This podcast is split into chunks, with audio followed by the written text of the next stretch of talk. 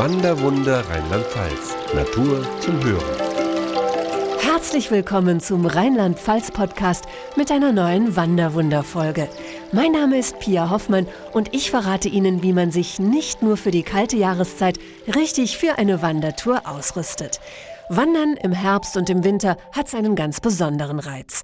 Die Wälder bieten im Herbst ein prächtiges Farbenspiel und im Winter, wenn es schneit, verwandeln sie sich in eine weiße Märchenlandschaft.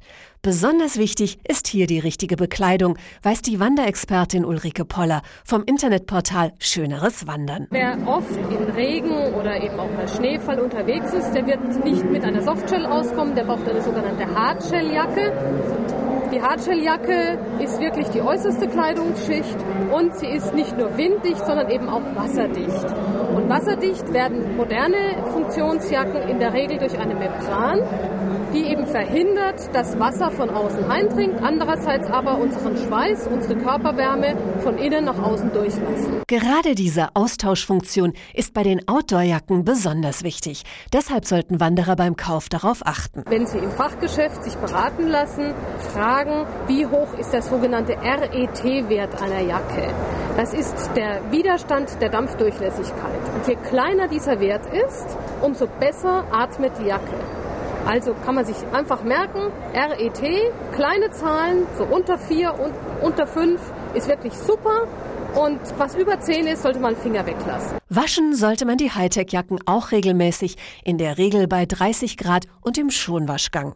Durch das Schwitzen beim Laufen oder durch die Verschmutzung von außen verstopfen sonst die Poren und die Jacke kann nicht mehr atmen. Eine neue Imprägnierung sollte dann aufgetragen werden, wenn das Wasser nicht mehr abperlt und sich eine Filmschicht auf der Jacke bildet. So bleibt man auch bei längeren Touren garantiert trocken. Hier darf natürlich auch der passende Rucksack nicht fehlen. Hierfür hat Wolfgang Todd von Schöner Wandern praktische Tipps. Man muss sich erstmal klar sein, wie groß soll der Rucksack sein für so eine Tageswanderung mindestens 20 Liter. Dann kommt es darauf an, dass der Rucksack richtig sitzt, dass er also nicht eine Last wird, sondern dass er bequem getragen werden kann. Das Hauptmaß ist die Rückenlänge. Der Rucksack muss also der, an die Rückenlänge angepasst werden und wenn er die richtige Länge hat, dann muss man darauf achten, dass man auch das Gewicht richtig verteilt. Schwere Gegenstände sollten rückennah platziert werden, die leichteren in den Seitentaschen und im Fach am Boden des Rucksacks. Wer zusätzlich mit Stöcken wandern möchte, sollte hier die richtige Einstellung wählen. Die richtige Länge hat sie dann, wenn man gerade steht und den Unterarm horizontal ausbreitet, dann sollte der Stock vom Boden bis zur Hand reichen. So ausgerüstet und mit einer guten Wanderkarte lässt es sich unbeschwert auf den gut markierten Wegen in Rheinland-Pfalz wandern. Wer jedoch gerne noch weitere Details über seine Wanderroute erfahren möchte und auf Nummer sicher gehen will, wenn Markierungen etwa von Schnee oder Laub verdeckt sind, der kann sich per Hightech durch den Wald führen lassen.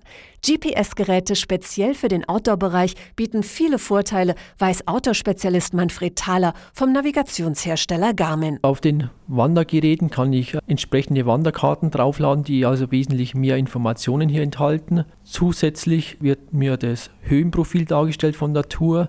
Die Geräte sind wasserdicht, viel robuster und die werden mit herkömmlichen Batterien betrieben. Also ich kann jederzeit die Batterien wechseln, sollte das Ende der Batterien erreicht sein. Die kleinen Wunderkästchen kennen nämlich nicht nur den Weg zur nächsten Rasthütte, so Wolfgang Doleschel von Garmin. Wir haben eine topografische Karte, auf der man natürlich alle Wege und Straßen, Berge und Flüsse sehen kann, an denen man wandert. Und zusätzlich dazu ist eine ganze Menge zusätzlicher Content drauf. Das heißt, Wanderwege, die empfohlen sind, Fahrradwege, die empfohlen sind, Berghütten, die man ansteuern kann. Also wirklich ganz dediziert für den Wanderer nutzvolle Inhalte auf der Karte verzeichnet. Doch die beste technische Ausrüstung hilft dem Wanderer nicht weiter, wenn die Füße wehtun. Das Schuhwerk ist deshalb der wichtigste Teil der Ausrüstung bei einer Wandertour. Hier sollte man sich zunächst einmal für die entsprechende Schuhform entscheiden, rät Jürgen Wisselmann vom Outdoorladen Biwakschachtel in Koblenz. Halbschuhe sind in erster Linie gedacht für Wandern auf gebahnten Wegen, sprich Feldwegen, vielleicht noch auf Traumpfaden oder auf dem Rheinsteig. Aber wenn es doch unwegsamer wird, wie zum Beispiel in alpinen Regionen, dann ist ein hoher, ein im Gelenk stützender Schuh grundsätzlich empfehlenswert. Weiter. Mit den Sohlen haben Wanderer aber bei beiden Schuhvarianten den richtigen Tritt. Grundsätzlich haben die Halbschuhe, die im Wanderbereich verkauft und geführt werden, ganz ähnliche Sohlenaufbauten wie die hohen Wanderschuhe auch. Die sind häufig etwas besser gedämpft und etwas weicher, etwas besser abrollend, aber die grundsätzliche Profilierung der Sohle, die Griffigkeit der Sohle unterscheidet sich nicht grundsätzlich ähm, vom hohen Wanderschuh. Für eine Wanderung im Herbst und Winter empfiehlt der Experte die hohe Version. Ein hoher Schuh hat erstmal den Vorteil, mir fällt Schmutz weniger schnell rein, kleine ähm, Steinchen. Wenn ich über eine nasse Wiese laufe, dann ist er natürlich bis zum oberhalb des Knöchels äh, geschützt vor Nässe. Und das nächste ist natürlich, dass das Gelenk A geschützt wird, dass man zum Beispiel nicht an eine Wurzel oder einen Stein anstößt und sich den Knöchel wehtut. Und je fester der Schuh im Schaft wird, desto besser ist natürlich auch die Gelenkführung, also der Schutz vor Umknicken. Wobei man da ganz klar sagen muss, das geht natürlich auch einher mit einem etwas geringeren Abrollkomfort. Also das sind immer so zwei Seiten, die man da hat. Komfortabler ist der weiche Halbschuh, stützender, haltgebender ist der hohe Wanderschuh. Das Allerwichtigste aber ist, sich genügend Zeit zu nehmen beim Kauf des richtigen Wanderschuhs, weiß Jürgen Wisselmann. Erstmal ist natürlich die Passform wichtig und da sollte man sich beim Kauf ganz viel Zeit nehmen, viele verschiedene Schuhe probieren und schauen, sind sie groß genug, stimmen sie in der Breite, im Leisten. Das ist eigentlich das A und O. Wenn der Schuh gut gewählt wurde, sollte man gerade bei den leichteren und weicheren Schuhen eigentlich ganz wenig Probleme mit Blasen haben.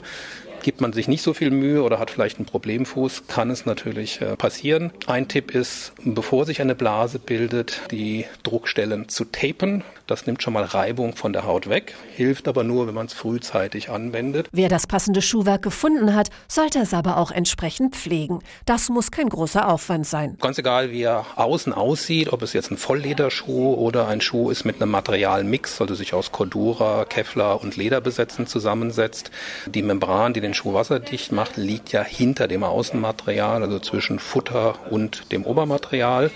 Alle Schuhe können unter fließendem Wasser mit einer Wurzelbürste abgebürstet werden, sollten trocknen, nicht unbedingt vom heißen Ofen, also langsam und mit niedriger Temperatur und anschließend, das ist ganz, ganz wichtig, wieder imprägniert und gepflegt werden. Ob Traumpfade oder Wandersteige, mit der richtigen Ausrüstung wird jede Tour auf den Wegen durch Rheinland-Pfalz auch in der kalten Jahreszeit zu einem wunderschönen Erlebnis. Passende Touren und Routenvorschläge sowie weitere Informationen rund ums Wandern finden Sie unter wanderwunder.info.